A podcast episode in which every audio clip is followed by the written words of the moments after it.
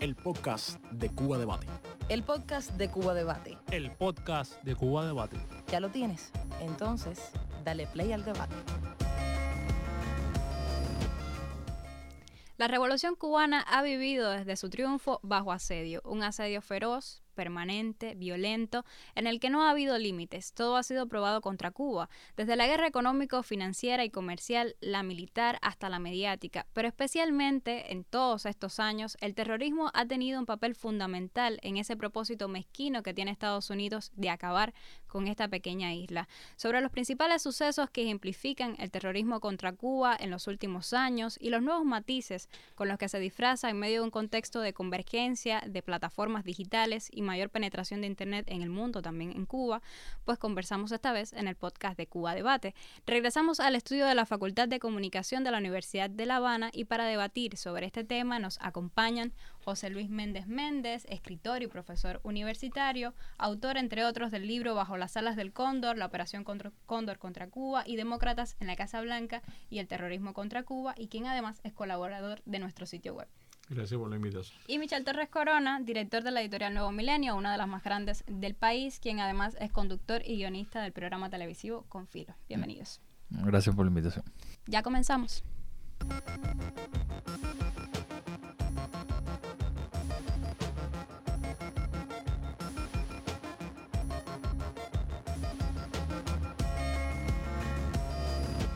José Luis, durante muchos años se ha dedicado a estudiar este fenómeno del terrorismo. Digamos que existen cifras de todos los actos terroristas que se han hecho contra Cuba en los últimos 60 años, o al menos un aproximado.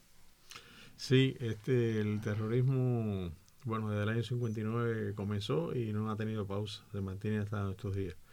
Y hay diferentes formas de estudiarlo. A veces se estudiaron como acciones paramilitares contra el territorio cubano, utilizando el canal legal marítimo, eh, después la colocación de bombas. Eh, tenemos registrado más de 700 casos de colocación de bombas. Hechos consumados porque planes e intenciones han existido miles. Y desde el punto de vista de las acciones paramilitares son miles las que se realizaron durante toda la, primera década del año de la década de los 60 contra el territorio nacional, contra las instalaciones fundamentales de la industria cubana, contra nuestras representaciones cubanas en el exterior y de otros países que, contrario a la política de Estados Unidos del aislamiento político y diplomático, comercial, de todo tipo, que obligó a todos los países latinoamericanos, con la honrosa excepción de México y, Canadá, que mantuvieron las relaciones. Eso hizo que se mantuviera todo ese aislamiento y la ejecución de acciones contra los países que se habían mantenido las relaciones con Cuba. Así que, en términos de cifras, suman miles. Pero lo, lo más importante me parece que a destacar es que comenzó desde el triunfo de la revolución, bueno, comenzó realmente antes del triunfo de la revolución porque Estados Unidos hizo lo imposible para que la revolución cubana no triunfara y se ha mantenido hasta nuestro día. De todos esos actos terroristas, ¿cuáles serían los cinco, por duros, ¿no? que, hay que, que hay que señalar que han marcado la historia de Cuba? Bueno, este, en el 60 hay que decir, estamos obligados a decir el, sabotaje, ¿no? lo que es al Banco Francés la cubre, el avión de, de arriba en pleno vuelo, un avión civil cubano embambado el 6 de octubre del año 76. Está el asesinato del diplomático cubano en Naciones Unidas, Félix García, la guerra biológica contra Cuba, es otra, un pasaje que no se puede olvidar. Y no se puede olvidar tampoco la operación Peter Pan, que llevó a 14.000 niños cubanos engañados con la famosa fabricación de esa medida de la falsa, falsa ley de patria potestad, que fue una acción terrorista contra la nación cubana. Eso, por decirlo más destacado, hay infinidad de, acciones dirigidas a atemorizar en la década del, de, de, los años 90 del pasado siglo, todas las bombas que estallaron en la ciudad cubana, ¿no? Eh, por terroristas mercenarios contratados por Luis Posada Carriles y utilizando mercenarios centroamericanos, salvadoreños y guatemaltecos. O sea que hay una lista, pero me parece que la operación Peter Pan es importante destacarlo, la cuestión de la Cuba, el derribo en pleno vuelo del avión civil cubano, que fue un intento logrado, los planes de asesinato contra el comandante en jefe, eh, presidente Fidel Castro, en aquella eh, etapa de, de, la década del 90, donde entre el año 1991, con la presencia de él en, la, en las reuniones de los presidentes de Iberoamérica, hasta el año 2001 se realizaron 16 planes de atentado de, elevada peligrosidad. En total, más de 600 Más de planes, 600, sí. intentos de ejecutar. Pero parece que eso son caracterizan lo que ha sido el terrorismo contra Cuba, además de ser utilizado para consolidar el bloqueo. Así es. No obstante, Michelle, eh, ¿bajo qué lógica entonces se dice que Cuba es un Estado patrocinador del terrorismo cuando más bien es víctima de, de todo este proceso? No, eh, yo creo que eso obedece a lo que decía el profesor de la necesidad que tienen ellos de blindar con cierto grado de argumentación eh, el bloqueo y de brindarle al bloqueo las herramientas legales eh, para aislar cada vez más a, Cuba. Eh, la inclusión de Cuba en la lista de países patrocinadores del terrorismo responde a esa, a esa voluntad política de aislar a, a Cuba, no a una condición real, por supuesto.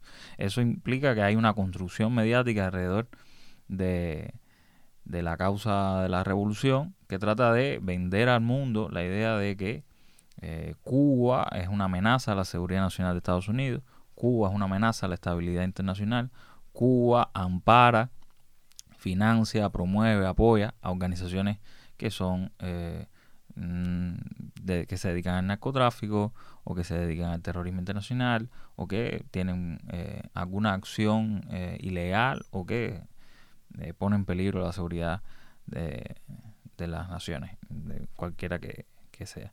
Eso implica, por supuesto, que tienen que buscar algún tipo de eh, excusa. ¿no? En algún momento lo fueron las excusas, el apoyo de Cuba a los movimientos de insurrección en algunas eh, regiones de, América Latina. En, cierto momento fue eh, algo que todavía tiene nuestro texto constitucional y además que es un derecho que se arroga a cualquier nación, que es el derecho de brindarle amparo, de brindarle asilo, de brindar refugio a toda aquella persona que esté siendo perseguida por eh, luchar contra el imperialismo, por luchar eh, por causas de, de liberación nacional o por ser perseguida, por ser perseguida política en su en su nación. Entonces, eh, eso se, se utilizó en, en, ciertos pasos de la historia. Y hoy las excusas son mucho más endebles. Se trata de apelar a, a determinados, a supuestos vínculos del gobierno cubano con la guerrilla colombiana, obviando por completo que Cuba participó en discusiones, en negociaciones por la paz, en la que no solo participó Cuba, también participó el gobierno de Noruega eh, como garante de, del proceso de negociación de la Un paz proceso que ahora continúa. que continúa, por supuesto, porque no, no llegó a concretarse ni a llegar a todos eh, los objetivos que se habían eh, que se habían propuesto. Pero fundamentalmente es eso, es entender que eh, la inclusión de Cuba en esa lista de países patrocinados del terrorismo no responde a la realidad, sino a una voluntad política del gobierno de Estados Unidos de aislar a Cuba, de menoscabarla, de, de atacar y de... Porque al final el objetivo siempre ha sido el mismo, es el mismo objetivo el del bloqueo, es el mismo objetivo el del terrorismo, es eh, atacar a la economía, es atacar a la estabilidad nacional, es atacar el estatus y el nivel de vida de la población, para que la gente ante la pobreza, ante la precariedad, ante las necesidades más urgentes, se vea obligada o se entiende la necesidad de eh, ir contra el gobierno cubano. Ese- Básicamente, asfixiarnos. es asfixiar. Es una política de asfixia, es una política de tratar de que el pueblo cubano, por desesperación, olvide su historia, olvide las razones por las que se hicieron la revolución, por las que se mantiene la revolución, y, y logre una insurrección o un movimiento o alguna situación de caos dentro de Cuba, logre lo que por muchos años ha, ha pretendido ha, ha querido el gobierno de Estados Unidos y la contrarrevolución dentro y fuera de, de Cuba. Profe, ¿quiere apuntar algo aquí? Sí, quería precisar que ellos hacen, certifican a países, organizaciones, la, hacen la- largas listas, pero en ninguna de esas listas aparece ninguna organización, que son cientos de organizaciones terroristas que han estado eh, actuando contra Cuba. Ninguna de esas. Ningún terrorista de las eh, extensas listas que hace Estados Unidos es de origen cubano. O sea, ahí no aparecen porque son sus terroristas, son Mm. los, los terroristas que comenzaron desde la afirmación el 17 de marzo de 1960 de ese plan, vasto plan de acciones encubiertas contra Cuba, que empezó con la invasión de Girón, que terminó después con la operación Mangosta, las operaciones de múltiple vía, es decir, fueron mutando los nombres, pero la acción fueron las mismas. Trató de utilizar el, bloqueo para aislar a Cuba en, la salida de mercancía, la recepción de mercancía. Cuba, por supuesto, nunca dio ningún tipo de motivo ni lo ha tenido para ser incluida porque en esas listas. Ellos como tal no, lo han probado nunca tampoco, en el, con hechos concretos. En el año 79 ellos comenzaron, en el año 81 comienza el primer informe y así comenzó hasta que durante la administración Obama eh, Cuba fue mm, sacada. Porque a los países que son calificados como terroristas le, son le, se le aplica un conjunto de medidas adicionales por parte de, la autoridad de Estados Unidos, sus leyes, su, por eso es que Trump vuelve a instalar con el pretexto de que Cuba mantenía relaciones con el Ejército de Liberación Nacional de, Colombia, este, hacen el pretexto de incluirlo nuevamente, porque realmente es, un, es para consolidar. No se puede tomar ningún emprendimiento de contra el bloqueo en Estados Unidos con un país que está sindicado de ser patrocinador del terrorismo. Ellos lo han quitado, estuvo Corea del Norte lo quitaron, después ha estado distintos países, Libia después lo quitaron, todos los países que ellos han estado invadiendo y que todavía las guerras residuales ese tienen su, su efecto, ellos lo han ido quitando de, de los países patrocinadores del terrorismo. Y han utilizado, como decía Michelle, eh, distintos pretextos. En la década del 70 era la presencia supuestamente de miembros de, de la ETA en Cuba.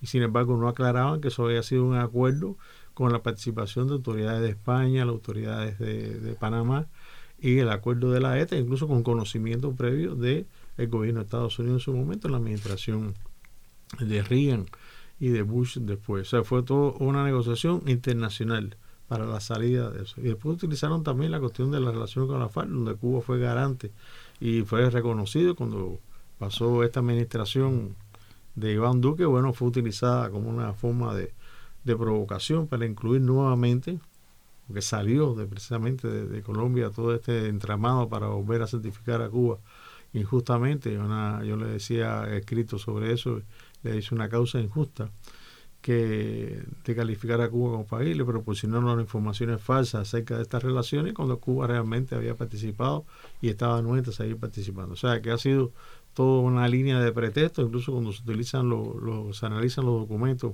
que cada año sacan el Departamento de Estado y en general el gobierno de Estados Unidos, se ve la ausencia de, elementos sólidos que hablen de, la condición de Cuba como, o sea, es insustentable. Nunca ha debido estar en ese listado y es insustentable mantenerla. Sin embargo, todavía se mantiene incluso las acusaciones desde grandes medios de comunicación diciendo que Cuba, por ejemplo, tiene un ejército en Venezuela o con la propia llegada de, médicos a México que son militares, que en realidad está expandiendo su ejército por todo el mundo. Eso es un, viejo discurso mm, de tratar de, de nuevo, o sea, ellos vieron que con, con la prestación de servicios médicos a distintas, a distintas naciones, Cuba eh, lograba dos cosas. Lograba el, el propósito primero, por supuesto, que es el fundamental de la solidaridad, de ayudar a pueblos y a naciones que no tenían la, infraestructura creada para brindarle cobertura de salud a todos sus ciudadanos, pero también una manera también de ingresar eh, recursos, de ingresar divisas al país y eso a ayudar a la economía nacional. Ellos identificaron muy rápido eso y, sobre esa base eh, han atacado de manera eh, visceral ese, esa prestación de, servicios de, servicios médicos. Y que, por supuesto, o sea, han tratado de vender al, en la prensa internacional y en los grandes medios que eso dentro de esas delegaciones de médicos que van a otros países hay militares, hay oficiales de inteligencia, hasta llegar al paroxismo de la ridiculez que fue cuando durante la administración Trump se llegó a acusar a Cuba de estar invadiendo a Venezuela porque los médicos no eran tan médicos, eran todos oficiales de un supuesto ejército clandestino. Y ese, esas fueron de las excusas que usaron en la administración Trump para el recrudecimiento del bloqueo, para la aplicación de, las más de 200 medidas que se usaron contra Cuba, que se aplicaron contra Cuba. O sea que incluso estas eh, eh, excusas, por muy disparatadas, por muy ridículas que puedan parecer, no solo llegan a engañar a algunos de los que estén más desinformados, sino que eh, llegan a convertirse en los fundamentos legales de las sanciones y de la y de la eh, de los ataques contra Cuba. Incluso, bueno, quería Sí, apuntar no. algo, profe. Sí, eh, no, es que yo quería preguntarle que todo aquel que disienta de los intereses de Estados Unidos puede ser etiquetado como, como terrorista. Los Mm. grupos sociales, eh, se habló, por ejemplo, del grupo de, eh, el grupo de, de- de intolerancia contra la dictadura, ta- etiquetado también como terrorista, todo lo que necesita. Mm. Todo el que esté en contra de lo que está eh, ordenado por parte de la autoridad norteamericana puede ser calificado como E terrorista. incluso está el, el tema de que eh, ese doble estándar, incluso con gente que ellos mismos consideran terroristas, que tienen un expediente de investigación en el FBI, que están siendo observados, vaya por si acaso, pero entonces tienen todas las garantías legales, tienen una inmunidad tremenda. Son sus terroristas. son sus terroristas. Pero bueno, eso les salió bien con los cubanoamericanos y con otros no les ha salido tan bien.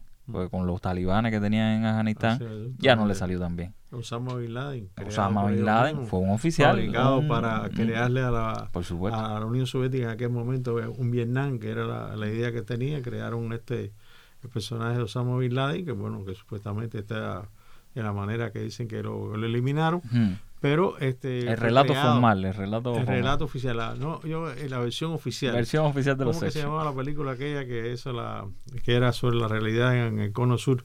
Historia oficial. Historia oficial. historia oficial. Bueno, este hombre fue creado, eh, lo- los intereses que tenía lo- la familia de Osama Bin Laden con los Bush, que son los terroristas, es un libro que habla de eso, la relación de, los de los este, yacimientos de petróleo. Y está el con- documental de Michael sauditas. Moore de Claro, 9/11. que habla de todo eso. Se demuestra cómo ese terrorista fue en algún momento utilizado. El mismo Vietnam que tuvo Estados Unidos, o sea, la derrota en Vietnam quería proporcionarse entonces a la Unión Soviética con figuras míticas como Rambo, presente en Afganistán, la lucha contra el terrorismo supuestamente, y, y el, y el uso que le dieron a Osama Bin Laden como un personaje que después tuvieron que eliminar, ¿no? De los cómics, tuvieron que eliminar a Osama Bin Laden con la versión oficial esta de y la cosa esta de, de- este, la tramoya esta de, del lanzamiento de- del sarcófago de todo o sea y, y es importante Hillary Clinton como estaba ahí eh, viendo en, en tiempo real cuando lo asesinaban cuando- o sea hay todo una, un Todo un espe- registro todo un eh, espectáculo todo un espectáculo mediático Mm. con relación a eso de que estaba en aquel momento viendo el momento que supuestamente entraba. Y es más interesante es la historia que siguió después, porque todo el comando CEL que participó en, en supuestamente el ajusticiamiento, asesinato, eliminación de Osama Bin Laden, ha desaparecido en distintos momentos. Un helicóptero se cayó, murieron 23, otro que dijo que la historia no había sido como la contada, también desapareció. O sea que hay, hay que seguir esa, esa línea de investigación porque van a aparecer muchas cosas interesantes. En el caso de Cuba también es interesante que además de toda esa campaña mediática que genera, por supuesto, problemas en la economía, el bloqueo, es evidente, genera también mucho odio. Y lo vimos recientemente con el ataque a la Embajada de Cuba en Estados Unidos, que además quedó totalmente impune. Pero también lo vimos el 11 de septiembre del 80, cuando fue asesinado un diplomático cubano. ¿De qué manera también podemos verlo desde ese punto de vista, cómo dentro del propio Estados Unidos se genera ese, No ese estado de odio contra Claro. los cubanos? Cuando comienzan las campañas presidenciales, eh, eh, los, los presidentes van y tratan de buscar el apoyo de los norteamericanos de origen cubano, el dinero, el apoyo de las urnas, y ellos pues empiezan a promover. Recordemos que durante la administración Trump, en abril eh, de- del año, en el 17, él se presenta en la, llamada Asociación de Veteranos de Bahía de Cochino, y él promueve toda una campaña de odio hacia Cuba que va a retomar todas las medidas que se van a hacer, que es su administración la que va a lograr lo que tantas administraciones han fracasado en el intento y eso hizo reactivar toda la, eh, la, campaña. De lo mismo sucedió cuando lo- la caída del campo socialista, la desintegración de la URSS, que empezaron los, los planes de incremento de los entrenamientos en Estados Unidos, eh, a la presencia de las autoridades, nuevos campamentos, acciones contra Cuba, las infiltraciones contra el territorio nacional, se incrementaron los planes de atentado contra el comandante Fidel Castro, se incrementó las incursiones marítimas, o sea, todo, todo un este, incremento y exacerbando ese odio. Y ahora con esta administración sucede lo mismo, o sea, que son, eh, se creen eso y bueno, está la- el gran negocio de la contrarrevolución, o sea, el gran financiamiento. Parece que Miami es Miami gracias a la cantidad de millones de dólares que ingresó la CIA en su gran unidad operativa de la CIA en Miami, en la JM Wave, que fueron cientos de miles, o sea, creció de una velocidad tremenda lo que era una ciudad prácticamente eh, subdesarrollada de, de- de Estados Unidos, en el sur de Estados Unidos, con la presencia de los cubanos y sobre todo el gran negocio de la contrarrevolución, que llega hasta ahora el financiamiento de los actos de estos de odio que se incitan a Cuba, ¿no? Este, hacer eh, sabotaje, hacer atentados, hacer todo tipo de manifestación. Y esto mismo lo que hace que en la década del, del 80 es asesinado Félix García por una organización, Omega 7, inspirada en el golpe militar en Chile. El que ya 11 se crea el 11 de marzo, el 11 de septiembre, perdón, del año 1974. Son un año de, Y todos los terroristas estaban participando porque ellos fueron sicarios en la Operación Cóndor. Y que la idea era hacer un atentado todos los 11 de septiembre. Exactamente. Y que ellos lo fueron haciendo Curiosamente después coincidió 11 de septiembre de 2001 las Torres Las Gemelas. Torres también Gemelas, las Torres sí. Gemelas. Entonces, que también fallecieron no. cubanos. No tiene nada que ver, pero... pero coincidió Pero- en la Bueno, fecha. Hay que, hay que- hay que coincidencias ahí un recordarla. poco. El 11 de septiembre hay que recordarla. Entonces, Sí. eh, no era solamente matar a, a- a Félix García, también al embajador Alarcón, también eh, asesinar a Ramón Sánchez Parodi en Washington, asesinar. Y esos grupos, esos terroristas que participaron en esas acciones están impunes, incluso uno de ellos eh, participó después en el plan de, atentado contra eh, la delegación cubana y la figura del comandante jefe en Panamá, en la décima cumbre iberoamericana, que fueron indultados precisamente por los de Estados Unidos, Simón Ferro, que era el embajador de origen cubano que estaba en Panamá representando a, Estados Unidos y, y este Mireya Moscoso la, lo, lo, lo exonera, los indulta en los días ya casi finales de su mandato. Y vuelve de nuevo, este Pedro Remón regresa, está en Estados Unidos, bueno, y todo ese, ese grupo élite, ¿no? De Luis Posada Carril, Guillermo Nuevo Sampol, Gaspar Jiménez Escobedo, terroristas de larga data, registrados por ellos, sus terroristas participando en Centroamérica, participando en el derribo del avión cubano, cómo murieron impunes. Orlando Bosch murió impune, sin cumplir con todos los delitos buscados por las autoridades venezolanas. Luis Posada Carrile también, autor intelectual, sicario de, de la CIA en Venezuela, que asesinó el famoso comisario Basilio, que todavía hay desaparecidos, que esos son eh, crímenes que cometió. Y todo eso fue sencillamente este, olvidado. Sobre una relación directa entre lo que tú preguntabas de los hechos ocurridos el 11 de septiembre con el asesinato de Félix García, lo que está sucediendo ahora, está inspirado en ese odio eh, y también el negocio de la contrarrevolución. O sea, tratar de hacer acciones para desestabilizar, para crear el pavor en la población, para crear inseguridad, inestabilidad. O sea, todo tiene una línea, una matriz fabricada muy similar a lo que ocurría, recordemos las acciones que se hicieron en Cuba previo a Playa Girón con la quema de eh, las principales tiendas de Galeano, esa que vemos ahora, la época, el encanto, desaparecido, los, ten- los llamados Tencent, que era una cadena de, de- de tiendas por departamento, todo hecho previo a Playa Girón para crear todo un estado de estabilidad. Y eso es lo que se está haciendo ahora, o sea, utilizando el terrorismo, combinado con otros métodos, como bien señalaba Michelle, y, y tú comentabas en las redes sociales, incitando por esa vía la realización que hemos visto hasta el cansancio en ese gran programa Confilo, donde se ha eh, denunciado esas acciones terroristas. Sobre eso vamos a seguir comentando en breve. Ahora vamos a hacer una pequeña pausa. El podcast de Cuba Debate. Puedes encontrarnos en www.cubadebate.cu slash columna slash podcast y también puedes hacerlo en www.speaker.com slash user slash cubadebate. ¿Ya lo tienes? Entonces, dale play al debate. Estamos viendo una nueva ola de terrorismo, o al menos las nuevas generaciones así lo ven, con la, la presencia de incitación, sobre todo en las redes sociales, desde distintas plataformas e incluso influencers que viven en no solo en Cuba, sino en otras partes del mundo, sobre todo en los Estados Unidos. ¿Cuáles son las principales características que tiene ese terrorismo que algunos han catalogado como terrorismo 2.0? Michelle. Bueno, eh, yo creo que al final son los mismos objetivos que se trazó siempre el terrorismo. O sea, el terrorismo es la agresividad imperial llevaba a su máxima expresión, que es no solo atacar eh, de manera militar objetivos eh, en un país, sino eh, atacar blancos, atacar sectores civiles y provocar temor, provocar terror en la población. Y no solo en la población, en el pueblo cubano, también en potenciales inversionistas, en el turismo, en el turismo por supuesto. O sea, cuando cada vez que el gobierno de los Estados Unidos, que es el, el, el mecenas de todo este tipo de, de todas estas acciones. Porque hay una cosa que hay que tener clara, eh, nadie se mete en este tipo de eh, acciones sin tener algún motivo. Ya puede ser, puede ser que haya algún tipo de terrorismo en otros lugares que responda a ideas del, fundamentalismo religioso, del extremismo. Pero en lo que respecta a Cuba, eh, y a lo que es, el negocio de la contrarrevolución, lo que le llamaba Philip ahí la industria ligera del anticastrismo en Miami.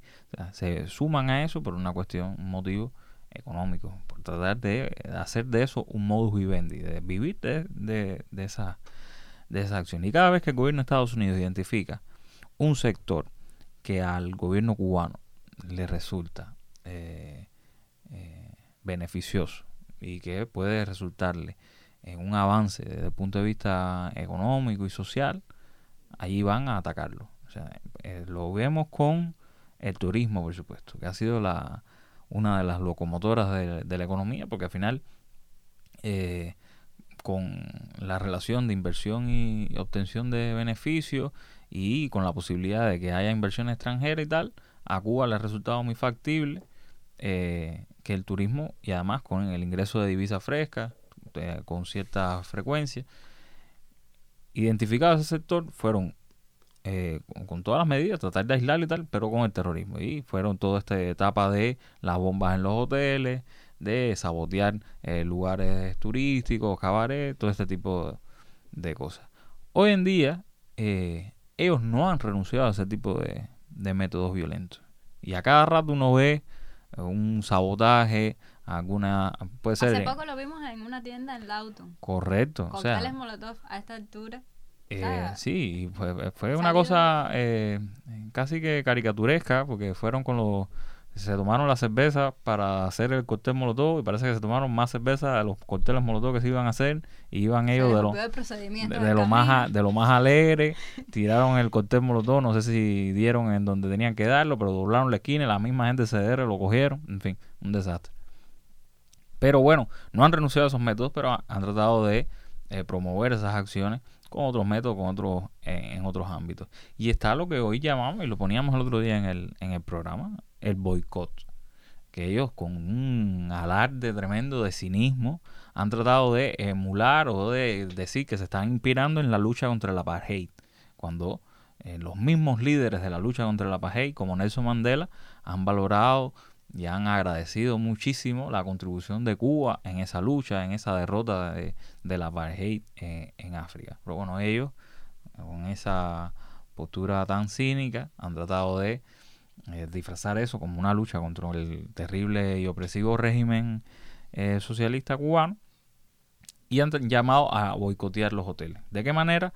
con las etiquetas estas de Don't Travel to Cuba, con la acción esta infantil de estar bajándole las calificaciones a los hoteles en Google, eh, porque eso se llama eh, review bombing, le dicen a, a eso en, en, las redes, que eso se, se lo hace a los fanáticos a las películas y a los videojuegos, cuando no les gusta mucho una cosa, entonces van ahí, van 200, 300, le ponen muchas críticas malas y muchas calificaciones malas y la calificación general de esa película, de ese videojuego, desciende abruptamente.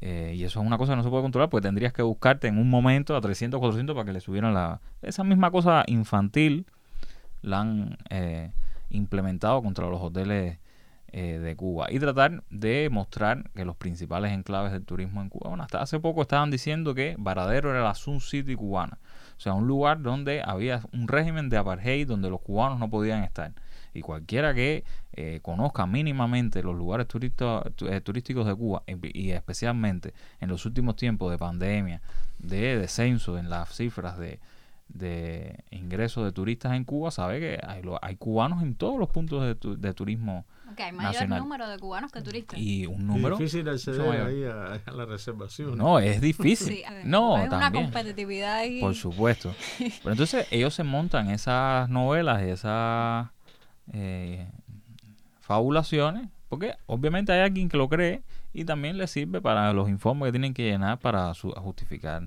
ese tipo de, Los lineamientos. los decir, lineamientos, claro que los lineamientos y entonces la matriz de esa de Claro. opinión tiene que darle les otorga eso. Y con los médicos hacen, hacen lo mismo, tratan de satanizar la figura de los médicos en, en distintos países. Y, eh, esos son. Y entonces tienen estos eh, nuevos articuladores que ya no son el, el oficial CIA típico este que iba eh, y se veía con Posada Carriles o con Osama Bin Laden y en secreto y le iba diciendo, se lo iban a entrenar. Son esta gente que tienen un canal en YouTube y eh, pagan dinero por pintar un cartel, por hacer un sabotaje, por hacer cualquier cosa y van pagando más a medida que tú quieras hacer más cosas.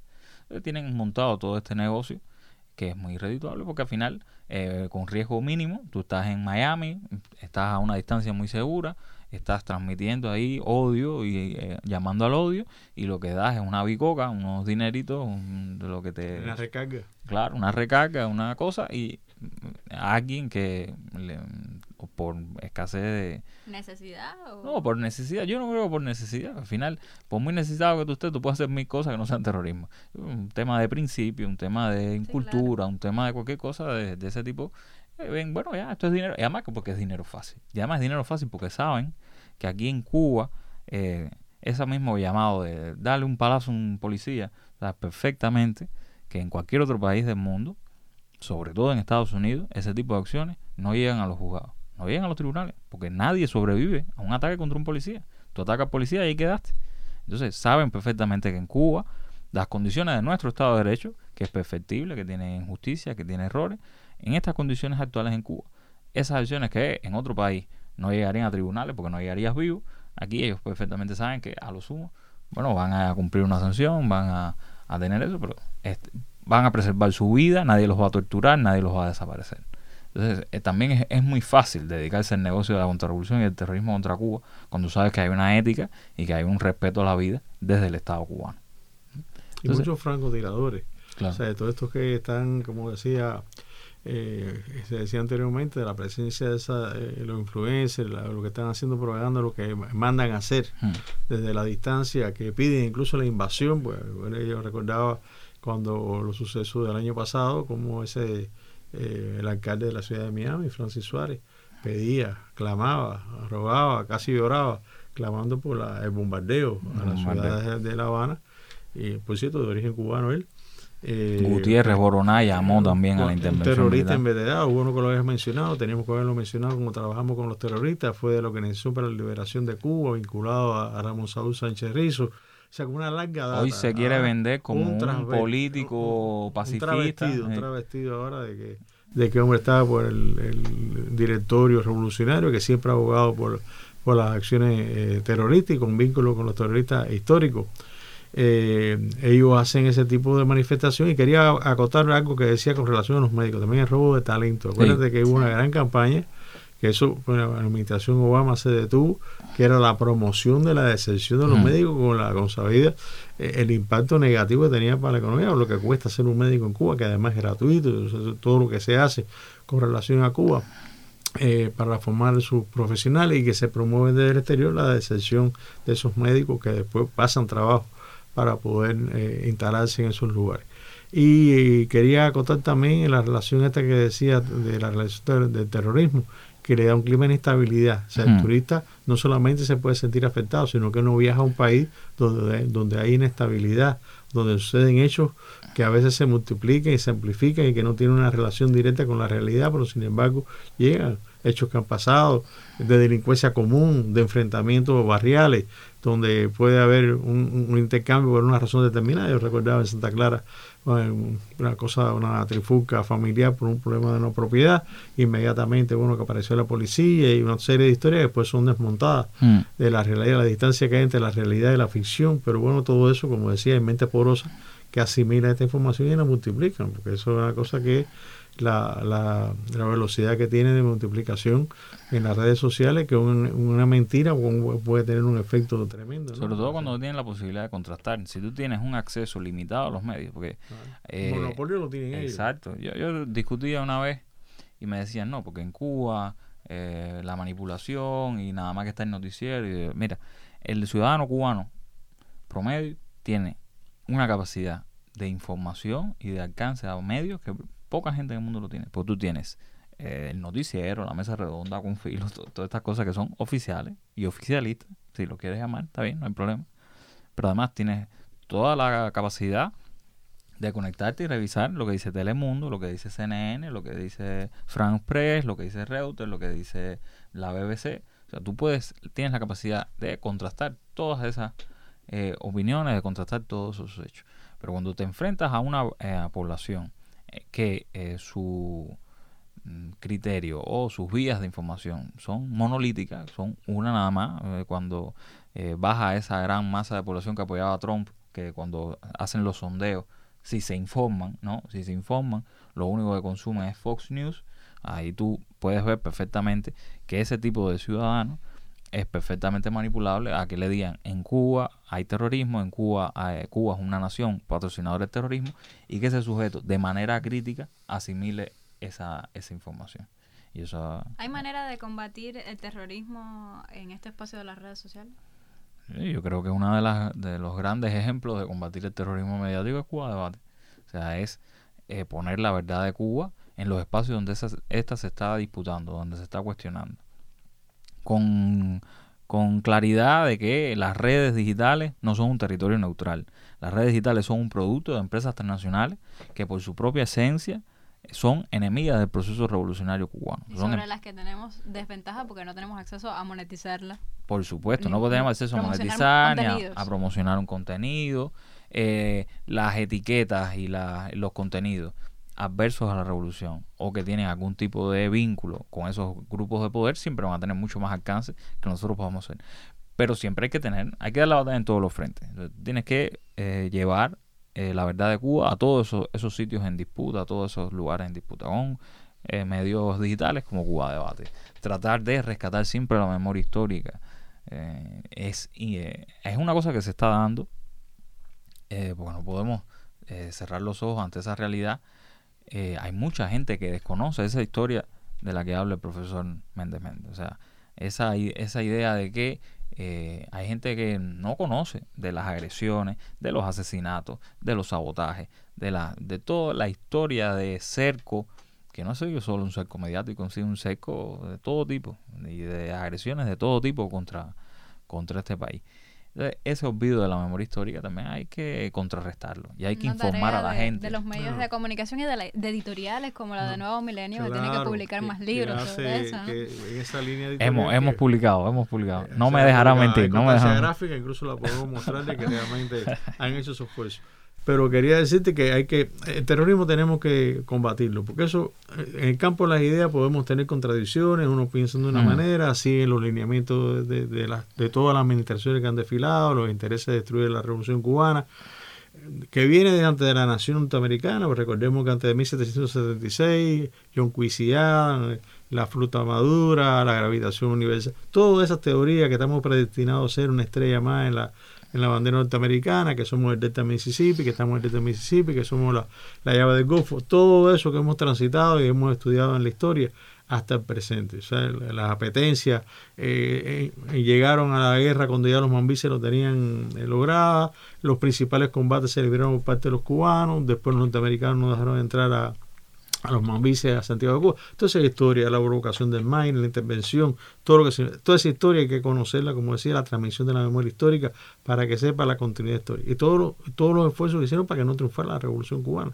Porque incluso hay literatura, hay, hay, hay textos que hablan de que, bueno, cuando Cuba se radicalizó, suenan bonitos al oído, pero no son reales, porque realmente desde antes del triunfo trataron de mediatizar el triunfo revolucionario, con la instauración de una junta cívico-militar, inmediatamente tratando de dividir la fuerza entre si había extrema derecha, extrema izquierda, que de políticos tradicionales, que si los comunistas son los que estaban apropiándose de la revolución. O sea, toda la línea, recordemos la operación verdad, que fue la denuncia de toda la campaña mediática. Esta, hablamos ahora de la mediática, que uno dice que son no, métodos novedosos. Métodos novedosos. El 20 de enero de 59 hubo que hacer una campaña para desmentir todo lo que se estaba haciendo en Estados Unidos, en el Congreso, fue, llevaron traidores como Pedro Luis Díaz Lán, que había sido Fuerza Aérea, que bombardeó la ciudad de La Habana, lo llevaron para prestar sus testimonios acerca de los juicios sumarísimos, y decían ellos, contra los esbirros, los, los, criminales de guerra.